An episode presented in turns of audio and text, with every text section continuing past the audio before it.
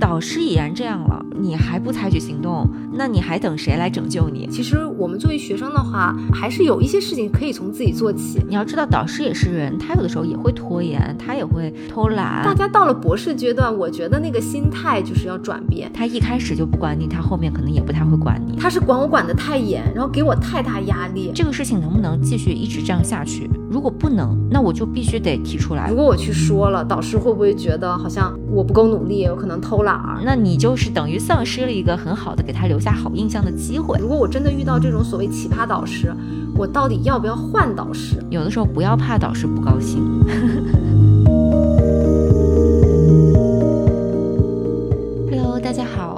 回到 Great Lounge。那最近啊，我们有一个听众给我分享了一个最近的像是热点话题一样的，我觉得还蛮有意思的。嗯，就是说最近在这个社交媒体平台就突然爆火了一篇硕士论文。嗯，然后这个硕士论文的题目呢叫做。他为什么换了导师？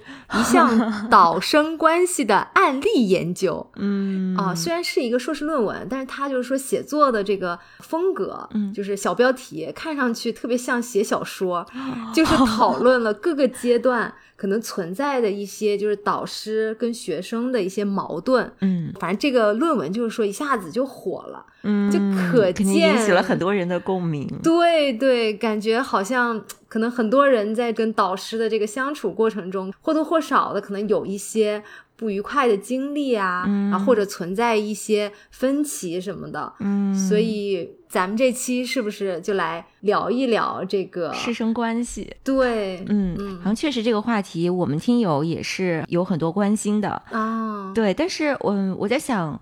这个文章，你说的这个文章，他研究的对象应该是国内的吧？哦，对的，这个是一个国内的硕士论文，所以我觉得他的这个情况可能还是更多的基于国内的一个情况，嗯，来做的调查。嗯，我是听到就是也有一些呃听友讨论相关的一些跟导师相处的情况，我感觉呃一个是国内国外。还有一个是学科领域，就这些差异其实还是存在的。虽然个体差异是可能更大，嗯，但是也是有一些这方面的差异。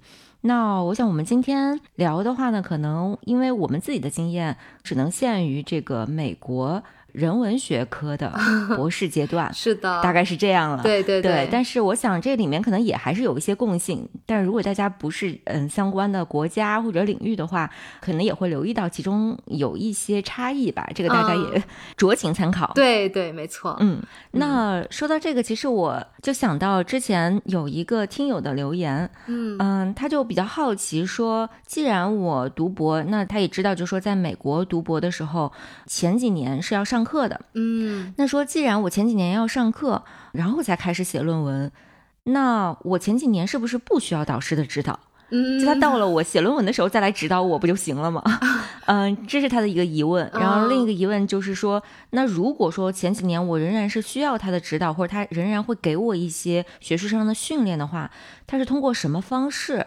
来指导我的，嗯嗯，这恋你觉得呢？就是以你的经验的话，一般来讲，前几年导师会如何参与这个博士生的培养？嗯，因为我觉得博士生培养它是一个很多年的一个培养一个训练，所以它是等于从你一入学开始，那你就要跟导师去商量，比如包括你的选课嘛，你在最开始几年，因为你主要的是一个选课，嗯，那导师肯定会根据你的一个研究方向和研究兴趣。然后来参与到，就是说你应该选修一些什么样的课程，或者说甚至是去旁听一些什么样的课程，能够更有利于你的一个整个的学术训练。嗯，以及我觉得导师并不是完完全全就只是辅导你的最终的那个博士论文。嗯，因为你其实，在前两年选课，你也会选到你导师的课，嗯，就除非说你导师就不开课，不会吧？但是可能他某一个学期甚至某一年不开课，但是他总是会上课的呀。对对，就是他不可能说招了一个学生来，然后他都不开课。嗯，这个我觉得最起码我身边的朋友来讲的话，还没有遇到过这种情况。嗯，至少咱们领域对吧？至少人文领域，没错没错。所以就是说，导师他也会有上课。那导师开的课，其实你一般都是会去上的，尤其是你在学校上课的那几年。嗯，然后那可能到你说你都过了资格考了，那你导师可能还会开一些课给后面的研究生。那你可以说是去旁听，或者你也可以去上。嗯，但是前面你还在选课阶段的话，你是导师的课，你是肯定会上的。那上导师的课，其实你就会有大量的机会。他就可以参与到辅导你的，就每次课的讨论，然后以及说你的课程的一个论文，嗯。包括说，虽然你是上课是你的主要任务，那你也可能是需要参加一些 conference 啊，嗯，或者参加一些学术活动。对，那这些的话，我觉得导师也是会参与进来，就可以帮你出谋划策。就比如说，我这个会议值不值得去参加？嗯，如果我去参加，那比如说我这个 abstract 怎么写？嗯，那这些在你没有经验的时候，都是可以跟导师去沟通，然后他也是有这个义务去来负责给你一些建议。然后以及你可能需要，比方说你申请一些小额的奖学金啊，或者什么的，导师也是需要给你签字，甚至可能给你写一些推荐信，嗯，这些都是你跟。导师有大量接触，然后需要导师指导的一些地方。嗯，对，我不知道有没有疏漏什么东西。我所了解的是，有一些导师他会在，即使是这个学生前两年主要在上课的过程中，仍然是会定期的和学生去会面的。嗯，我想可能一个星期可能会比较频繁了一点，可能两个星期一次的这种会面，大家聊一聊。嗯，我不知道之恋你有没有过这个体验？对我的导师好像没有给我，呃，主要是在最前面几年没有给我定说就固定的这种 meeting，嗯，但是因为他都一直有在开课，所以呢，他都会有 office hour，嗯，那这样子我一般有什么问题，然后我想要去跟他聊的，我就会去他的 office hour 就好了，嗯，如果我还有 office hour 以外我需要有具体事项的，那我再跟他约额外的时间。不过一般来讲的话，只要导师开课，他其实每周都会有 office hour，嗯，所以一般也不会用到就是额外的，就是这个都是够用的，嗯，对。主要聊的内容呢，就是我比如学习当中遇到的一些问题，嗯，可能会跟我导师沟通，嗯，呃，我们聊的时候，他可能也会问问我，就是最近学习怎么样啊？上这些课感觉压力大不大？就是这些相关的。嗯，对我当时我导师是跟我有固定的会面的。哦，嗯，但是我的情况又有点不一样，因为我是先进了一个硕士项目，嗯，但我导师没有换，哦，明白，就是我硕博期间我导师没有换，对，但我一开始是一个硕士项目，那个时候他就跟我是有一个定期会面，嗯，当然到了后来我进入博士项目的时候，其实也是。嗯，只是说那个频率稍微降低了一些，然后包括到其实反而是到最后我开始写作博士论文的时候，我们反而是会面的次数会更少了一些。啊，你主要就是要写，对，主要就是要写。但是前期的话呢，他会给我就是布置一些任务。嗯嗯，我导师是属于那种管的比较严格，对，也严格或者说是 比较用心的这种这种类型。嗯，是的，对他就是。刚开始的时候会给你布置任务，也就是说，我除了可能在上课之外，还要完成他的任务。但是这个对于我来讲，确实也是另一个负担，呃，也不是负担了，就是任务，呃，另一些工作量。比如说，他会嗯让我去看一些书，就是推荐一些书给我，然后看了以后要跟他讨论，完了之后要写书评。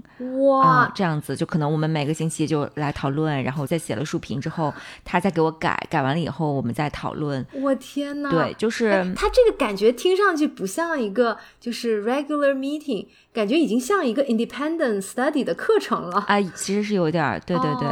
讲到这个，就是说，嗯，如果不了解的小伙伴啊，嗯，我们其实在说的是，呃，美国的大学它会有一种课程，尤其是你到了研究生的高阶段的时候，可以跟某一个教授去选一个那种一对一的课程。对，那就是专门让他来指导你的研究，或者说你们你们自己商量，你们想通过这个课程达到一个什么目标，然后怎么再去做。是的，这样的一个情况。当然，我因为一开始的时候根本就无暇去选择这种类型的课程，我肯定得先完成我的学分要求。嗯，但是那个时候他也会就是给我做这样的一些训练，包括说他会去问。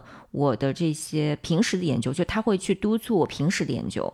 嗯，这个的话，我觉得倒是挺有好处，因为我们知道，就是不管是那硕士的这个项目的话，它的时间就更短了。对。但即使是博士项目，我们一般来讲可能。系里面给的 funding 就只有五年，嗯那可能你未来再去争取一些 funding，你最多可能也就是个六七年。那这个时间，你如果前两三年又要上课的话，其实如果你到了过了资格考再开始准备你的博士论文，是不太来得及的，嗯，是的，就是时间会很赶，因为你要想题目啊、做研究啊什么的。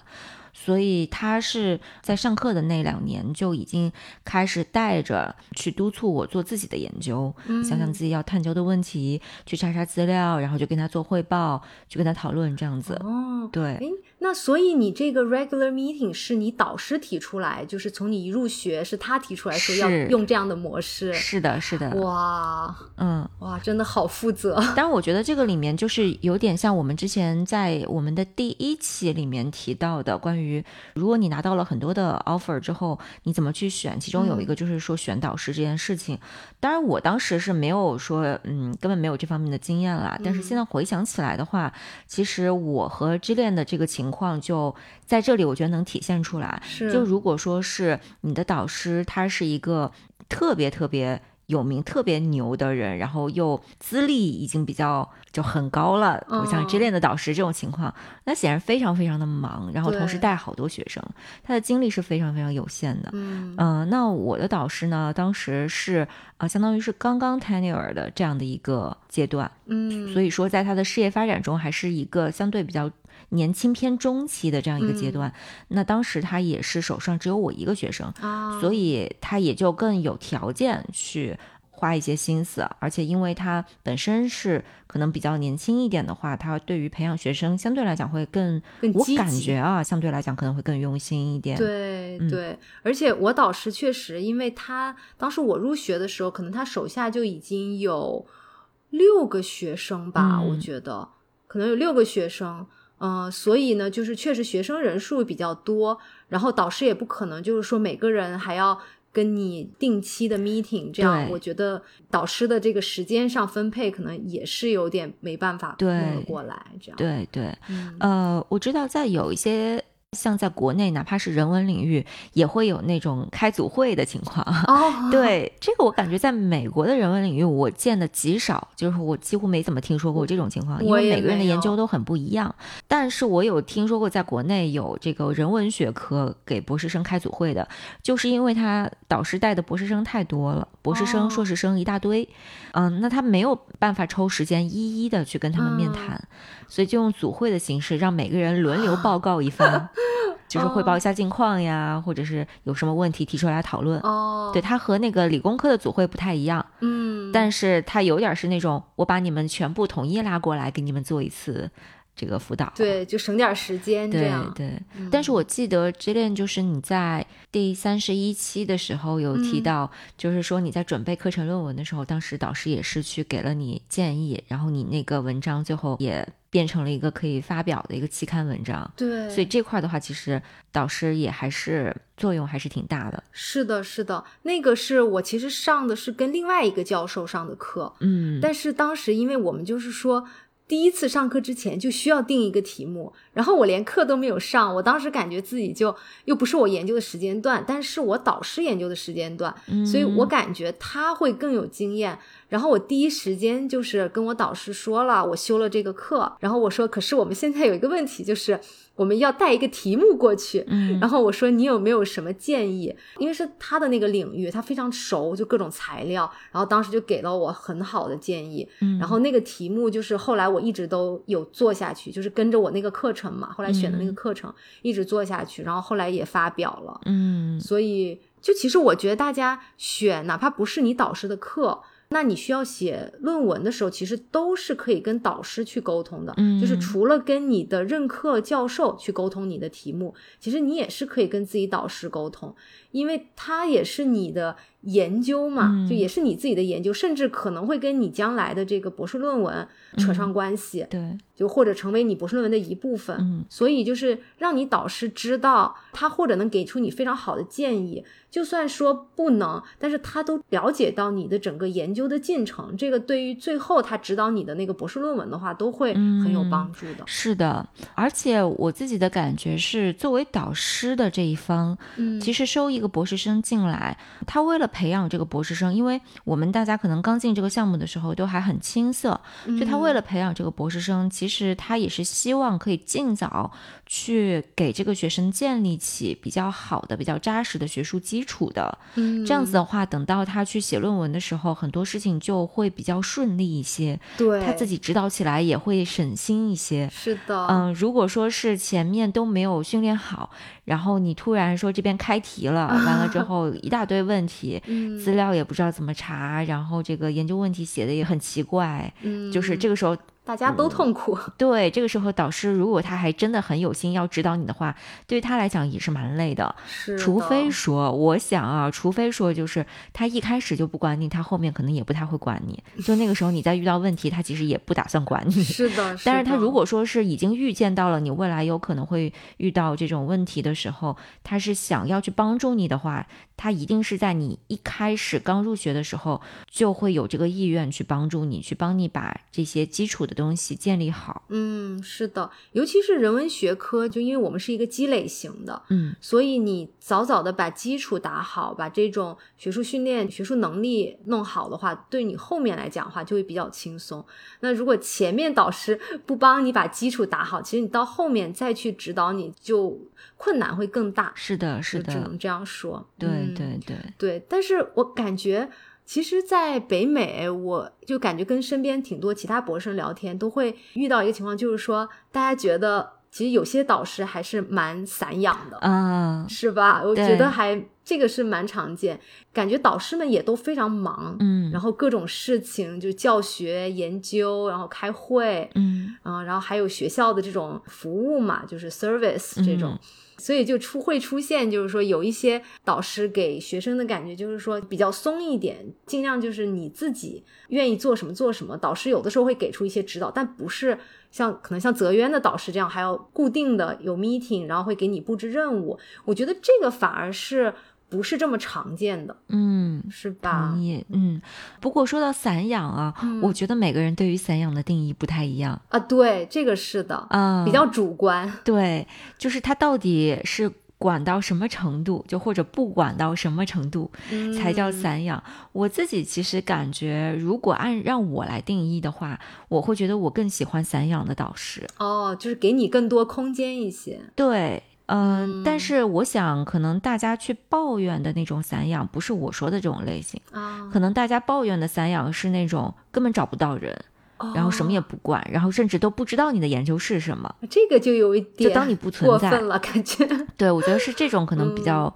会让人抱怨吧，或者说，或者说也不帮你去规划。我想说，即使是散养的导师，他可能在你入学的时候，或者是你整个读博的这个每一个不同的阶段，都会给你去做未来规划的。嗯，我们争取，比如说下一个学期去。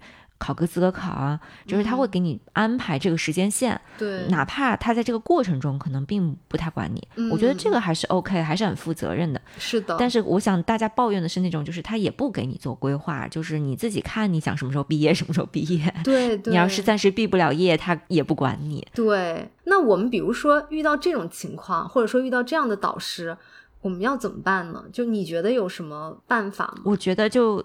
得依赖学生主动呀，嗯，我特别同意，嗯，就在这种情况下，导师已然这样了，如果你还不采取行动，那你还等谁来拯救你？对对，是的，我觉得与其。抱怨就如果他不积极，你就积极，因为导师实际上是有义务要培养你的，嗯，所以呢，你自己可以主动一点，你可以说，哎，我们可不可以定期见个面，嗯，聊一聊，就哪怕导师比如说很忙，那不能像泽渊导师这样，可能两周一次，那你可能说一个月有一次。那总行吧，总不能说你导师说你这个要求他也不接受，就我也不要见你，也不要跟你沟通。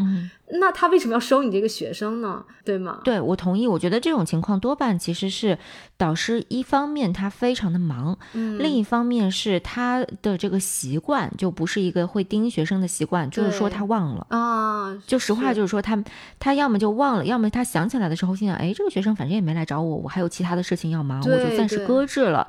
你要知道，导师也是人，他有的时候也会拖延，他也对会偷懒，就都是很正嗯常的。但是在这个情况下，大家也要知道，一方面导师是有这个招你进来，是有这个义务去培养你，嗯，但另一方面有问题找导师这件事情是你作为学生的义务，对你不能等着导师来找你。对对对，那你是谁呀？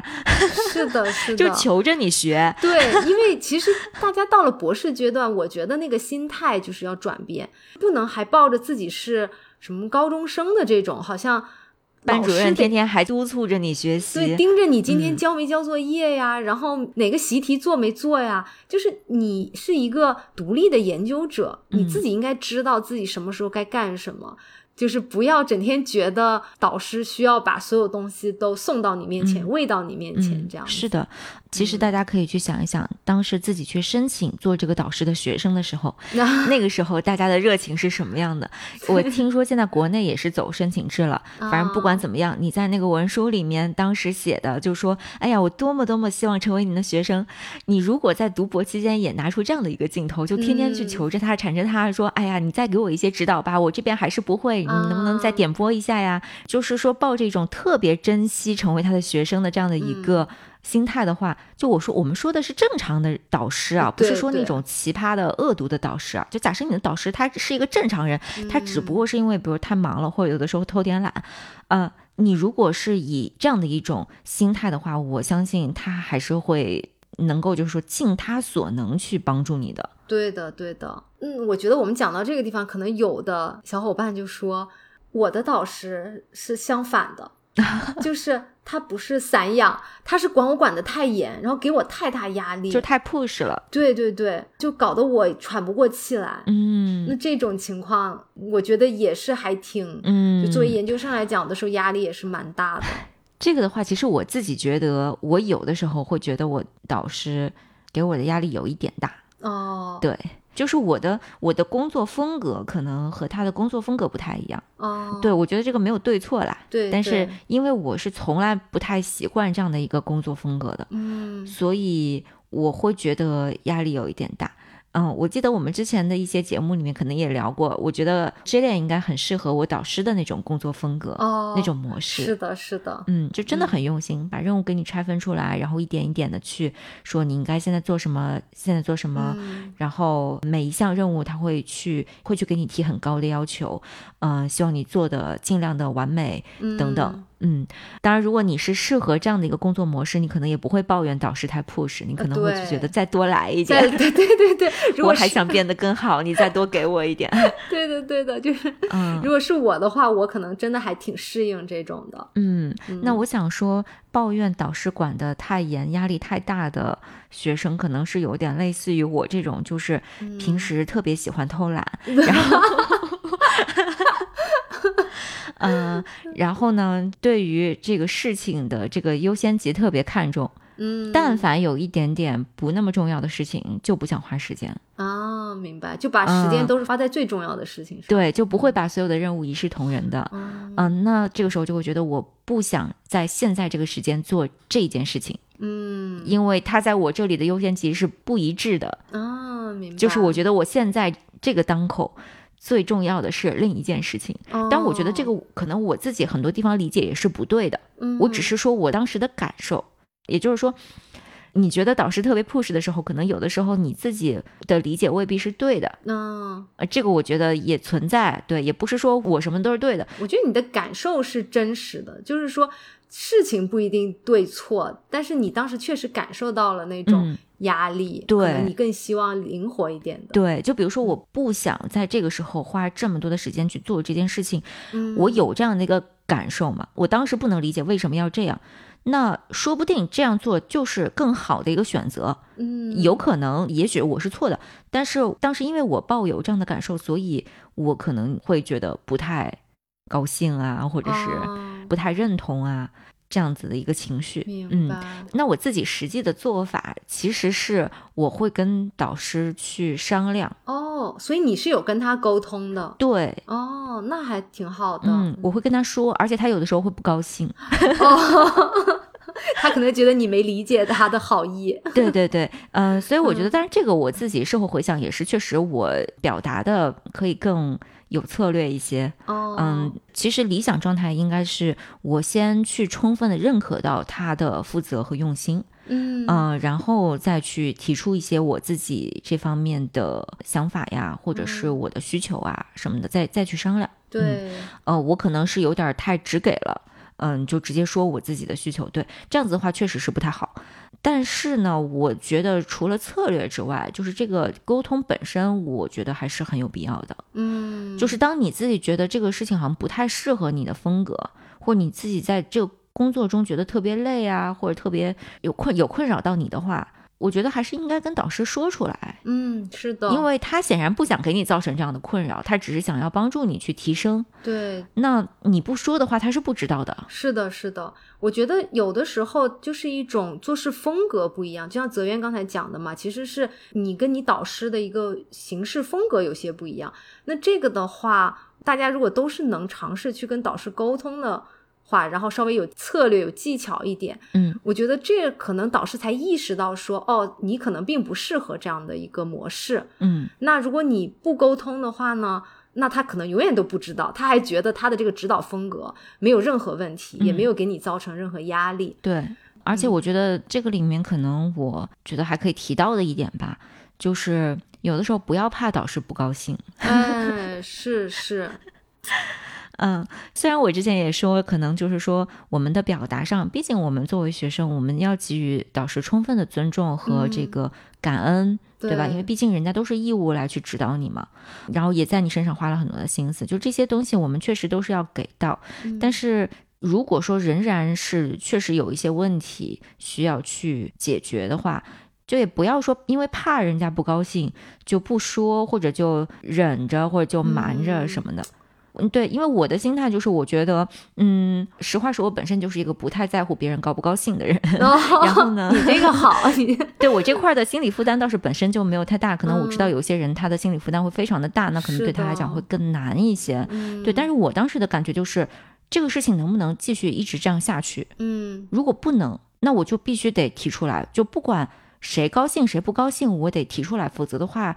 他显然是对我不利的，或者是我甚至就不能够坚持下去的。对，那我提出来了以后，我们商量商量，就至少是说有可能可以发生改观。对，如果说实在不行的话，那毕竟你是导师嘛，那你觉得必须得这样，那我也实话说没有太大的权利。嗯，但是至少我让你知道了我对于这件事情的看法。对对，那总比就是你一点都不知道要强。而且其实我觉得，嗯，我们不讲那种特别奇葩的，就是大家正常人讲道理的。嗯，其实导师他也是愿意知道你的一个反馈的。对，因为他也知道每个学生都很不一样。我们都是当老师的，搞教学都知道就是要因材施教嘛。嗯，那每个学生都是很不一样，他也需要是不断的了解你，然后才可以去用更适合的方式去指导你嘛。嗯，对对，可能他当时听了之后有一点觉得不高兴，但是他会很快就。就能够消化掉，对他会很快就调整过来的。但是我感觉啊，就我其实是特别欣赏你的这种做法的，就是说及时跟导师沟通。但是我猜测，这个现实生活中，可能很多的，就是超过一半的人，可能是不太敢去跟导师沟通，就这种事情。如果他觉得我压力好大，他可能就担心说，如果我去说了，导师会不会觉得好像。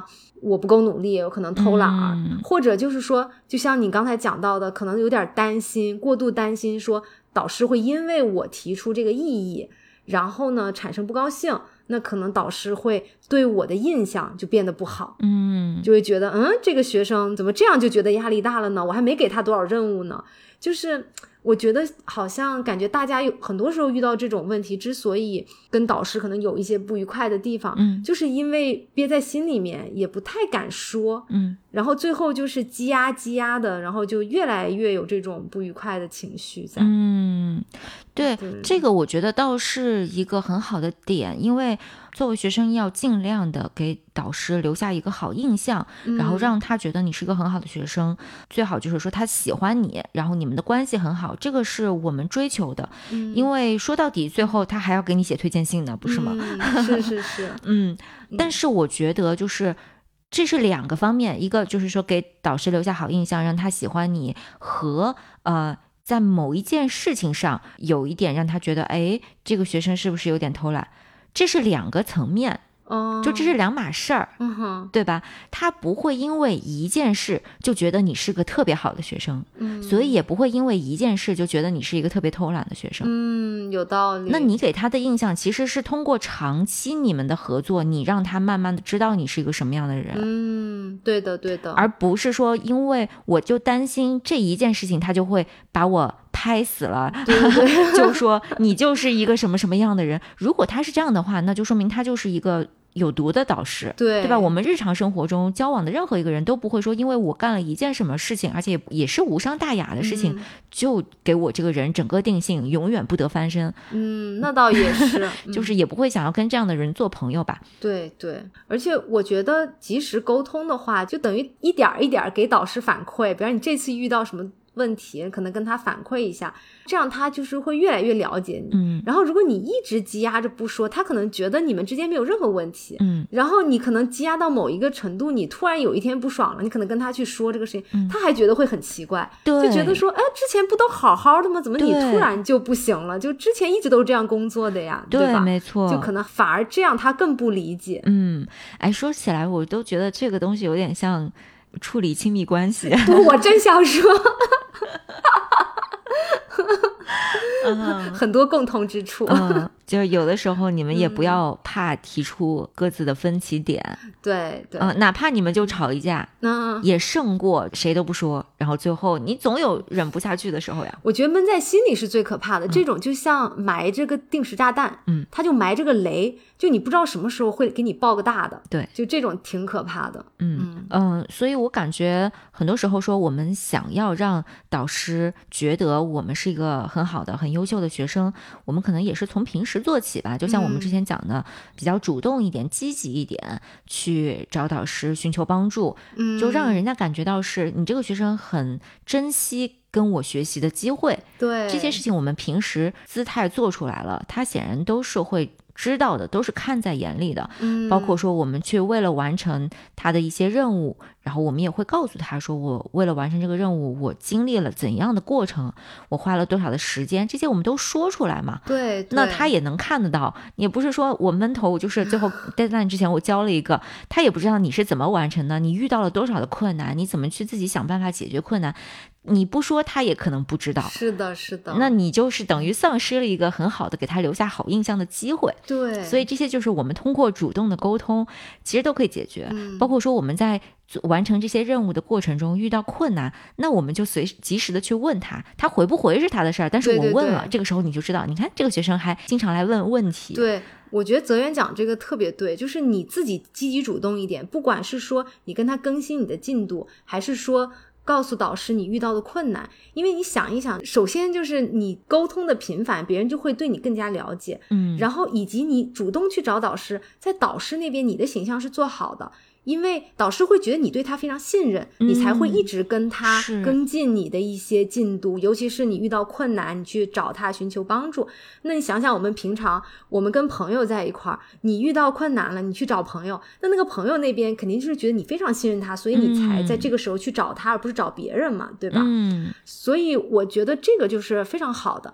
但我知也知道有些小伙伴可能就是那种就是特别怕麻烦别人的那种性格，嗯，然后就总觉得哎呀，导师这么忙，我到底要不要去因为这个事情麻烦导师呀？那可能大家就有一个问题，就是说我到底什么样的事情我需要去咨询导师，嗯什么样的事情我可能就不要去麻烦导师，否则导师可能啊会觉得我可能特别事儿，怎么这个事情都来找我？哎，是的，嗯，我自己的感觉啊，就是你在面对一个问题的时候，先自己去尝试解决。嗯，就任何问题，你自己先尝试去解决。对，但是呢，你不要尝试的太久啊！啊，你不要说这个事情磨了你一个学月，然后对 对，就你自己先做出一些尝试。对，做出尝试之后，你还没有办法解决，或者没有办法找到答案，这个时候你去问导师呢，你就跟他讲说，我现在遇到这样一个问题，为了解决这个问题，我已经尝试了这几种方法，嗯，但是还没有解决，所以我就只能来请教一下你。对，这个时候呢，导师就知道，就是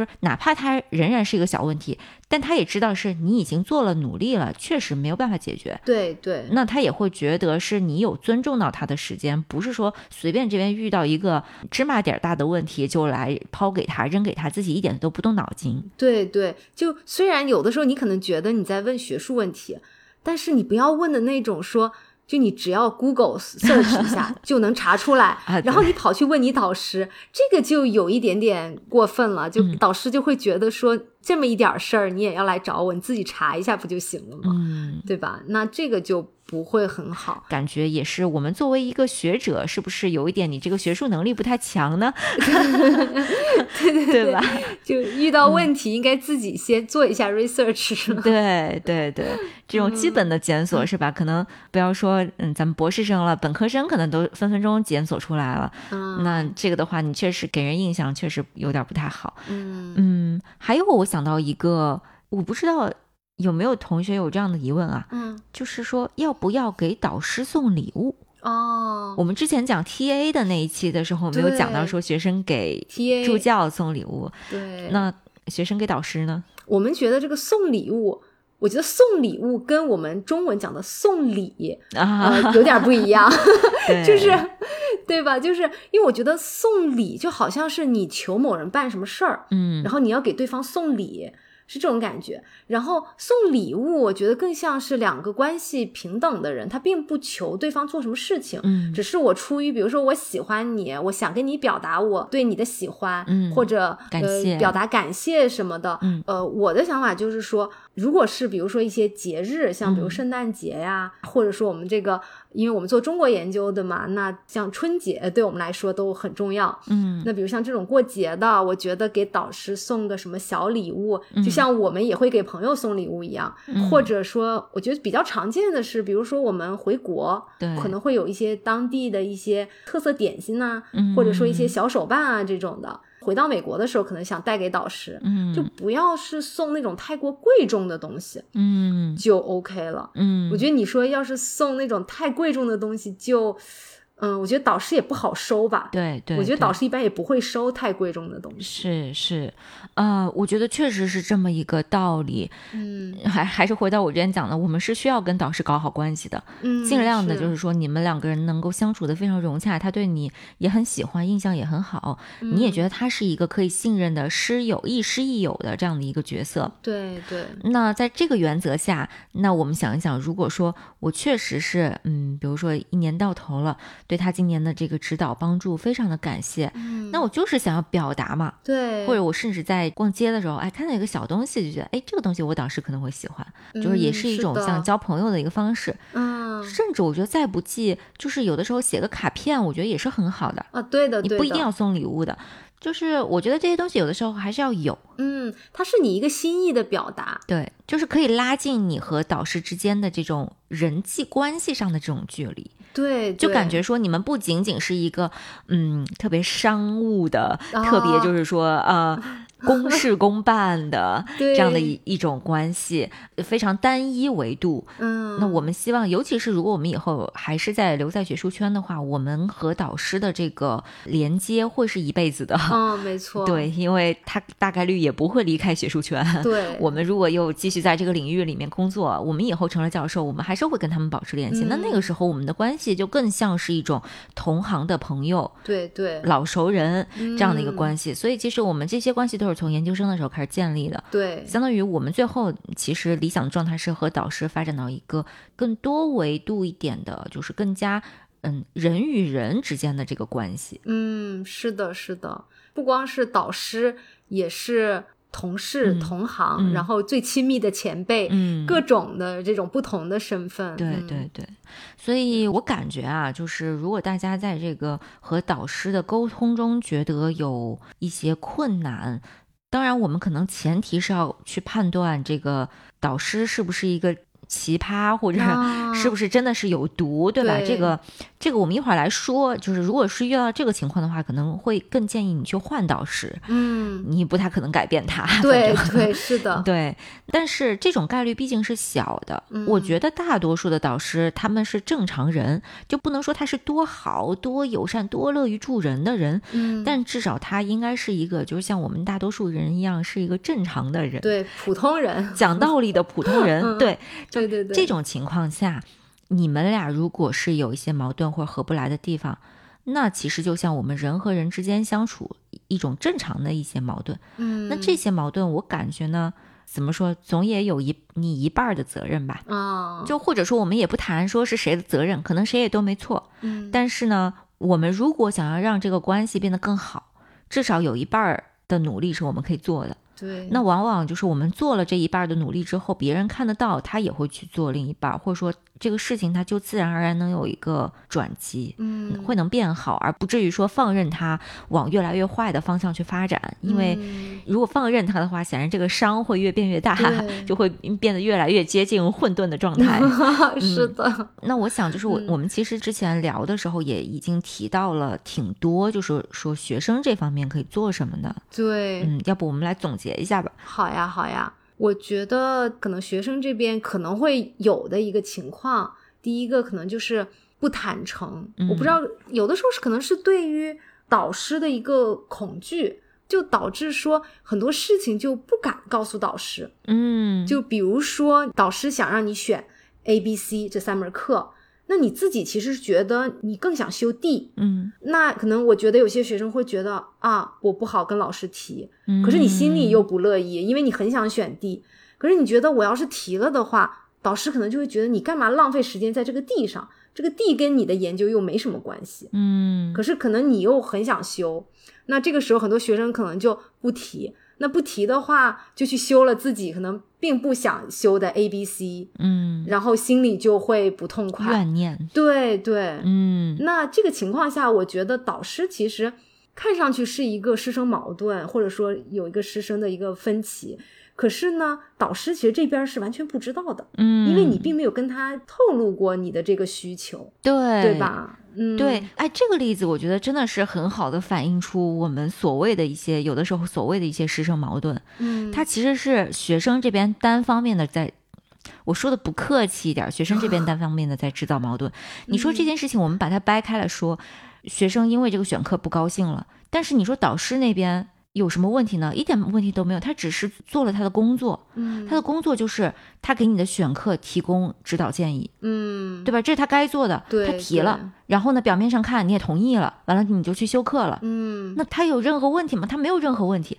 那你不高兴是因为你自己没提，你不高兴是因为你自己在面对导师的这个建议的时候没有说出你内心的想法，嗯，对吧？你要是这个时候说出来，而且你说的也都是非常的合理，也非常有策略，就是相当于比较礼貌的嗯提出你合理的一个需求或者你的想法。如果这个时候导师说不行，你就必须得怎么怎么样，那是他的问题。对，那这个时候就是导师的问题了。你自己都没提，然后你就觉得导师一定会不高兴，那我只能什么什么，嗯，那这个 那这个矛盾不是你自己制造出来的吗？对对，所以就是说，大家要坦诚，要把自己的需求跟导师沟通。嗯那如果他是一个不能沟通的人，嗯那这个时候咱们最起码知道了，哦，那这个就是他的问题，就是他不能够理解你的需求，嗯然后他非要按照他的需求去规划你的这个学习。嗯那这个就是他的问题。但是如果说你连表达自己的需求都没有表达，而只是单方面猜测他会不高兴而没有讲，那就是可能更多的就是你的责任这样子。嗯，对，包括说是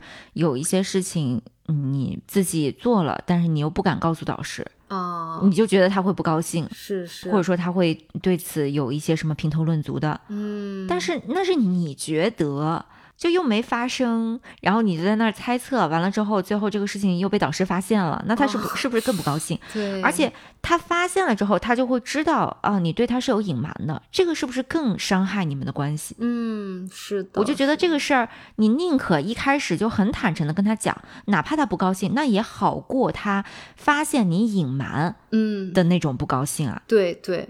我怎么觉得越说真的越像两越像亲密关关系？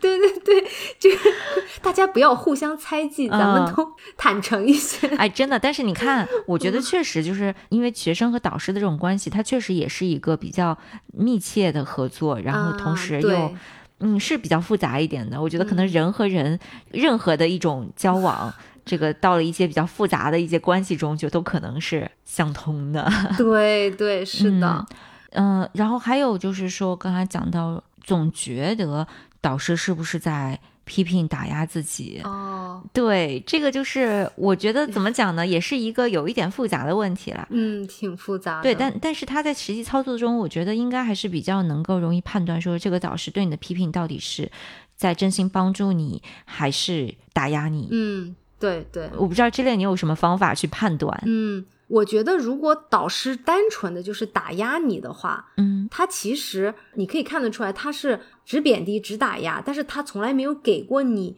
实质性的建议、建设性的意见，对，嗯没有告诉你说你应该怎么怎么样做，你可以改得更好。嗯嗯，那比方说你这个论文可以写得更好，你可能这一点怎么样讲的不清楚，逻辑这个地方不清楚，你需要再补一个什么逻辑，然后你这个就能写得更好。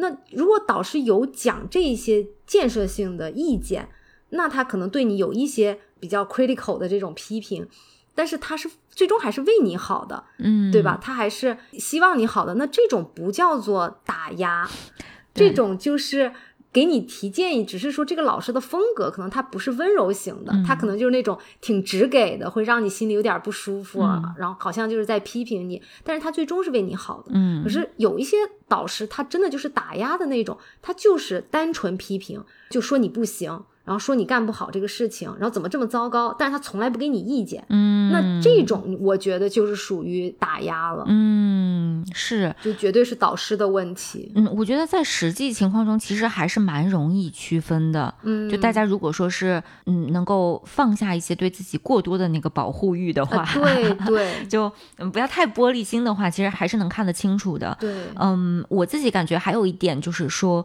我做得好的时候，他会不会表扬我或者认可我？啊，这个嗯点就是也不是说所谓的表扬啦，因为我们其实在这个阶段也不是说像小朋友那种说啊你做的真棒，对吧？啊，对，但是他会说，哎，你这个地方写的已经很清楚了，他他就会有有这种认可的语言，啊对，或者说啊，你这一块儿我觉得是已经没什么问题了，现在的问题主要在另一块儿。嗯，那他至少认可了你好的那一部分，就这也属于认可性的语言。对，对那如果他有，那他批评的那些地方，他就算是批评的再严厉，我都觉得他是想要是为了是想要表达他的观点，对，而不是为了去打压你。没错，没错，因为打压的话，他基本上就不会对你有任何肯定的东西，就是一直都在否定你，嗯就否定你做的事情，然后否定你这个人。嗯对，所以我觉得泽渊这一点就是，嗯，就是可以帮助我们来判断导师到底就是单纯打压我们，还是只是说他只是对事儿，并不对你这个人。是的，是的，嗯呃，因为我们也知道有一些导师他的这个说话的这个风格就是很严厉的风格。啊，对，但他没啥坏心。对那个的话，我就觉得是对，他是可以说的再委婉一点，他是可以再照顾嗯对方的感受一点，嗯，但是嗯无伤大雅吧，我觉得不是一个什么太大的事儿。对就如果说他只是真心诚意的想要让你看到问题的所在，想要让你改进，觉得这个出发点是好的，他语言上稍微有点严厉，我觉得真的不是大事儿。嗯，嗯但除非你说就是，嗯，你非常的就有点玻璃心吧，就是有点接受不了别人的批评，然后还是希望。那其实这个我觉得也可以跟导师稍微沟通一下，说这就回到了我们一开始讲的那个。对对对，就说导师，你下次讲我，我知道你是为我好，但是你能不能语气稍微好一点啊不然我会很担心，觉得是不是我做的实在太糟糕，嗯然后就有点打击到我的自信心。就是这个也是可以说的 对，对对对，嗯，这就把我们之前说的又结合起来了。嗯对，是，非常非常同意。嗯，然后还有一个，我记得我们之前提到的，就是有的时候学生是太不主动了。啊，对嗯。对，这个蛮常见的。嗯。我觉得这个也发生在我身上，就是因为我导师不是那种固定会跟我约 meeting 的，嗯。那有的时候我自己可能也是一忙，然后呢也感觉好像哎呀，导师也好忙，然后我也好忙。那如果不是特别重要的事情，我就觉得可能嗯不要麻烦他了吧。然后或者是有的时候，尤其是在我那个时候要论文开题的时候，就有一段时间我特别没有进展，嗯，然后我就很怕去见老师，我就觉得天啊，我要见到他一沟通，我又没什么进展，就感觉好像很说不出口，就感觉是就怕老师觉得我是不是在偷懒儿，或者说怎么你这么久了还没有进展，然后就反而自己就不主动嗯啊，然后一拖就拖很久都没跟老师见面，这样。我事后反思会觉得说这个真的是特别不好的，嗯。嗯对，就是主动的学生，就正常我们说正常的导师都是会喜欢的，对，但是这个主动性，我觉得就是一方面体现在我们之前说，你遇到任何的问题困难，你自己尝试了，觉得解决不了的，你主动去跟导师说；还有一个就是主动汇报进展，这个之嗯前之前有提到的，这个我觉得也是其实是一个很重要的事儿。嗯这个有点像我们，比如说以后在工作场合中。比如说，你的上级给你布置了一个任务，这个时候你是要主动去汇报进展的，对，不能说是他布置了，你说好，然后过了很长时间没有音讯，对对对，你就是你做到哪儿了？你现在怎么样了？什么时候是是不是可以按时完成？还是说要再等一等？还是说你现在怎么样？你得有一个音信。没错，就这个东西，我觉得其实，在导师那边也是蛮重要的。他会觉得是想要经常的知道你现在做到哪儿。他也不是说大家担心的时候他就催你呀，然后就说你怎么还没完成？他不是这个意思，他只是想了解一下你的情况。对对对，那我觉得有有的时候我们比较担心的是说，可是我这两个星期都没有任何进展，怎么办？我怎么说就感觉都不好意思说。嗯那我觉得像这种情况下，你就去总结一下，你这两个星期都没有进展的原因是什么？主要原因、主要困难、嗯哪里卡住了？你如果这个都不总结，那你就偷懒，对对吧？就 是那是真偷懒，对，那你就那你就承认说我这两个星期就是想放松，对那也没什么大不了的。对对对，是的，你甚至就跟导师这样讲，就像我之前那个我们讲心理咨询的那一期，我也跟、嗯我就跟导师讲，我这段时间我就是不行，我心理状态特别差，我需要休息。对对对，你就跟他讲，那也是个话，就是他至少知道。对的，那你如果说是确实总结了我这边困难点在哪里，主要是被什么原因卡住了，嗯你就可以发一个简短的邮件给他，你说我最近在 work on 什么东西，然后呢，我现在遇到的主要的困难是什么，我现在正在尝试解决，暂时还没有进展。嗯啊，你这也是个话，对我觉得这种就是主动的 update 你的这个近况也是挺有必要的。嗯。就说实话，我觉得就算说你两周，你就是呃什么原因，你就是特别累，然后什么也不想做。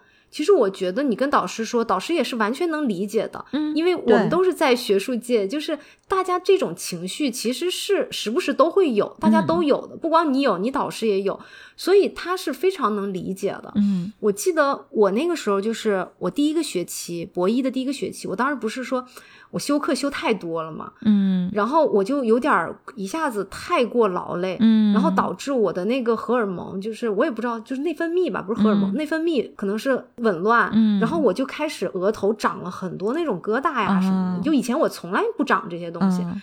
然后我就感觉我身体可能有点问题。那个时候我就跟我导师说，我第二个学期我就只想修一个 seminar，、嗯就一般我们不都是一个学期两个 seminar 吗？嗯然后我那时候就说，我想稍微休息一下，我感觉我要是再这么累的话，可能我身体有点顶不住。嗯然后导师就非常理解，他就说没没有问题，你这就先等于下个学期你先稍微休息一下，修少一点课，你之后等你身体好了，你再正常修课都没有问题的。嗯所以我觉得就是说，大家不要老担心，就是啊，我是不是偷懒儿，我是不是什么的？你要理解，就是你的这些情绪，或者说你的没有进展也是正常的。嗯，你只要跟导师讲，他大概就知道你是个什么情况，对那其实都是更好的。对。嗯其实大家换位思考一下，就是如果你是导师，你也宁愿这个学生跟你说我最近需要休息一下，对，而不是不说话，完了之后你就想说，哎，这学生又跑哪儿去了？对对对，发个邮件去催一下，怎么样了？然后这个学生说在做了，在做了，然后没有下文了。然后又过了几个星期，怎么样了啊？在做了，在做了。你就觉得这个学生什么意思，对吧？你自己也觉得这个学生很烦嘛？是是是。而且你想一想，就是比方说有一个任务，你是积极主动去跟别人汇报进展好呢，还是就是别人老来催你？这样其实你自己压力也会更大的。对啊，而且有的时候他催你，就是因为你没有主动汇报进展啊。你主动汇报了，他就不催你了嘛。对对对，是的，是的。那还有一个，其实我觉得也是学生里面比较常见的，可能可以改进的地方，嗯，就是这个对于导师的一种。感恩的一种表达或者 appreciation 啊，嗯，怎么说呢？就是说，嗯，我们有的时候是要表达出来，我们看见了导师的付出，嗯，就这个东西有的时候是要说出来的，你不说出来是不行的。对，就比如说吧，假设你写了一个东西，然后你说老师，你帮我看一下这个写的怎么样？嗯，然后呢，他就给你提出了一些修改意见啊，完了之后你拿到这些修改意见的时候，有一些学生是他的第一反应是。哇，这个导师对我这么多意见啊！我是不是写的特别差呀？完了，就整个自己负面情绪就上来了。对，然后就就只能跟导师说：“好好好，我会去改。”嗯，他就觉得那我态度也是好的呀，我也是跟他说：“好好好，我会去改。”但是你要知道，这个时候其实你的这个做法是不太妥当的。你更好的一个做法是，你在这个看到这个的时候，你的第一反应。不是去照顾自己的情绪，就说哎呀，我这个是不是又不好？就是都想着自己。你要想一想，导师为了给你提这些修改意见，给你花了那么多密密麻麻的这个批注啊、评语啊，他是花了多少时间和心思的？对，对吧？他自己还有很多事情要忙。是的。那你这个时候其实第一句话应该讲的是说。特别感谢你花了这么多时间给我写了这么详细的评语，对的，给我提了这么多有帮助的意见，这些话你要说出来的。对对，是的，爱要表达，感激也要表达，又又到了亲密关系。对对对，是，就这些东西，我觉得是非常非常重要的。然后有一些可能我不知道，就是说可能有一些学生他觉得好像就像中学的时候老师给他改作业一样，因为我们中学老师给我们改作业，我们不会跟老师说谢谢啊，是的，对吧？就是觉得。这就是他该做的，但是在研究生阶段，嗯，确实不太一样。对对，嗯，因为他能够给你改到什么程度，他也可以就看一下说，嗯，写挺好的，对，对吧？那那他其实任务也完成了，但是他给你写了那么多，那就是真的就是义务的，就是为你纯为你好。是的，是的。反正我是每次看到，如果哪个老师给我写，就是对我的论文给出很多的意见或者评论，我真的就是特别感激，因为真的老师可以完全就给你打一个分儿，对吧？就比如说像我们课程论文嘛，老师有的时候其实他只需要给你一个那个成绩嘛，对他不需要说花那么多时间去给你提出什么意见呢，他完全没有这个义务的。但是如果他就很认真的给你改，比方说不管是语言也好，还是说你哪个地方你可以再增加一点什么什么东西，或者啊你这个地方我觉得你可以再去看看什么。文章，嗯，就这些，我觉得都是导师花了很多心思的。那这个情况下，真的就是你也要跟老师们就是表达你的这个感激。是的，是的。我觉得还有一种，嗯，所谓的这种 appreciation 的表达，它也体现在对于对方的这个时间精力的尊重。对对，就不是那种，呃，好像就是导师给你或者其他的老师给你做什么都是理所应当的。比如说你问人家求推荐信。或类似的事情，然后你老是卡着最后的 deadline。当然，这个我也干过这种事儿，就是我自己也自我 反省。对，嗯，如果你实在是迫不得已，偶尔就是有这样子的情况，一定要加倍的去表达你的 appreciation。对对，但是也尽量要避免这样的情况。就所有的你的这些。做法其实就是说，时时刻刻要记着他的这个时间和精力非常宝贵。我当然我们自己的时间精力也非常宝贵，就等于说是人和人的一个基本的尊重。对。然后，如果人家还有付出的话，就是要明确的表示出我是看到的，我是感谢的。嗯。没错，没错，嗯，对我们刚才讲的这些，就是说我们作为学生嘛，我们为了要把师生关系搞好，我们可能也需要自己反思的一些点，嗯，然后以及就是怎么样子改进。但是啊，虽然这个是小概率，但确实有一些博士生。是真的遇到了奇葩导师，嗯，就是导师是真的有问题，嗯，不是说我需要反思，而是导师真的有问题。那这种时候就是还面临一个问题，说如果我真的遇到这种所谓奇葩导师，我到底要不要换导师？嗯，因为其实换导师也是一个挺敏感的一个话题嘛，对吧？嗯，因为你说。我毕竟研究这个领域的，那比如像我在艺术史系的话，那我们一般一个艺术史系也就一个做中国艺术史的老师。对，那你要是说你还要换导师，第一就是你很难换嘛，你 的换谁？然后呢，你始终还是得在这个系，对对吧？你大概率还在这个系，那抬头不见低头见的也很尴尬。是，对，这怎么办呢？这个我自己没遇到这种情况，但是我身边是有朋友，嗯，真的是遇到了非常奇葩的导师。嗯，我然后他们都换，最终都换了导师。哦，换了导师之后都非常的开心，就是都觉得换的太对、太值得了。嗯，就虽然他们过程当中也是非常的纠结，就是觉得要不要换，然后甚至一度也怀疑可能是是不是自己真的就是不行。嗯，但是后来都发现其实就是导师的 PUA。嗯，对，而且很奇怪的是，我一直以为这种奇葩导师就是说打压你，嗯，然后不让你毕业这种情况，我一直以为只存在在理工科里面。对，对吧？对因为就是说，理工科的话，它可能还涉及到，就因为我跟国内有一些小伙伴聊过，他们就是说，因为你在这个导师的组里面，嗯那导师希望留你更多年份，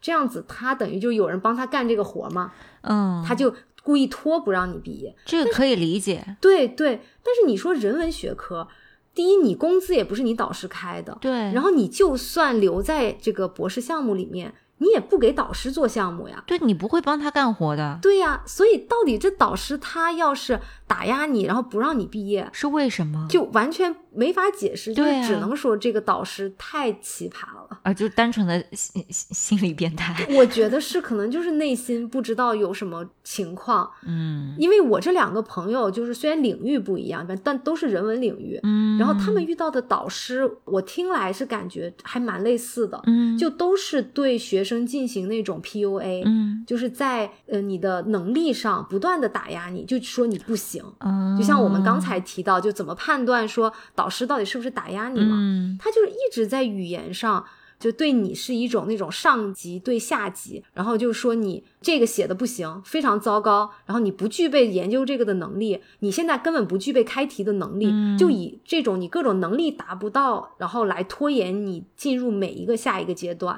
哦，这样子，但是又不给你指出具体问题，对对，嗯而且我还发现了一个很有意思的是，这个我觉得可能就在大家选导师的时候，就比如你拿到 offer 选导师的时候，可以注意的，嗯就是我这两个朋友，他们事后才反过劲儿来的是说，才发现这个导师。在这个学术界也蛮多年了，嗯都都还是年龄不小的导师。然而，他们手底下并没有毕业的学生，哦，嗯，所以这个他们是事后就是遇到这个情况之后才发现是这个情况。嗯那你想，这就很说明问题啊，就是说他毕竟带过，肯定带过一些学生。你在这个学术界都这么多年，你带过一些学生，那竟然没有学生毕业的，然后还有一些学生什么中途退学呀、然后精神出问题的，哦，那这个就很说明问题。大大的红灯，对对，而且他们在这个过程之中，就是也被折磨的都有点就是要抑郁了。嗯，然后所以才觉得说是不是得换导师？如果不到这么严重的程度，我觉得大家一般也不会想到说对。要到换导师这个程度嘛，对吧？？所以如果说是想要换导师的话，怎么换呢？呃，你可能你第一个先是要找好下家，就是你找好你要换的导师，嗯，可能你需要先去私底下跟这个老师聊一聊，嗯。就是说我现在遇到这个困难，但是我不希望你跟别人说，嗯。那我觉得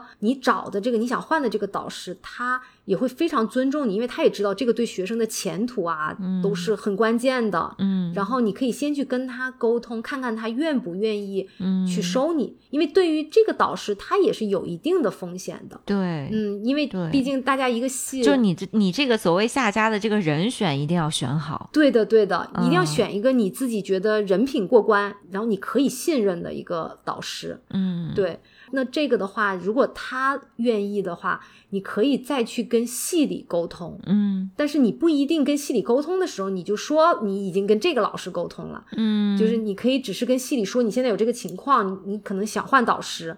那系里充分了解了你的情况之后，也觉得哦，可能确实你的这个导师有问题。嗯，其实系里都蛮重视的。我觉得在北美，就是现在是非常重视嗯学生健康，是，然后以及就是说，如果你跟你导师出现这么大的问题的话，嗯那系里是蛮重视的，甚至可能会到研究生院这个层面。嗯那学校和系里普遍上还是，最起码我这两个朋友的例子啊，还是蛮支持学生这一方面的。嗯然后他可能就会问说，哦、那你有没有有意向的想要换的导师？嗯那这个时候你就可以提你之前有沟通过的。嗯，然后呢，这样子让系里面去问那个老师，但实际上你已经跟他沟通过，但你这个不一定要告诉系里，嗯嗯、这样子就等于走一个系里或者走一个研究生院的整个流程，嗯去去操作这件事情。嗯，然后那最后由系里和研究生院来通知你现在的导师，嗯就是是这样子的一个流程。对我觉得他们换了导师之后，都精神状态好了很多。那他们跟原来的那个导师的关系呢？就是会不会影响到他们未来的这个学术发展呢？嗯，我觉得可能还好，因为毕竟他们现在觉得没有什么问题，因为以后也不会想要有什么交集了。明白，嗯，对，但是在后续也不太，就比如说你要真要找工作，那但因为你不找他写推荐信的话，还好，对，就还好，我觉得就等于嗯说是没有什么关系了，慢慢就这样子。嗯不过嗯不管怎么样，都比你跟他继续耗着要强啊。对对，嗯因为你耗着，其实你是可以，就你可以知道的，这个情况只会越来越糟糕，它不会牛，就不会好转的。对，就除非你说我就不要在学术界了，那你就直接就、嗯是吧，就退学。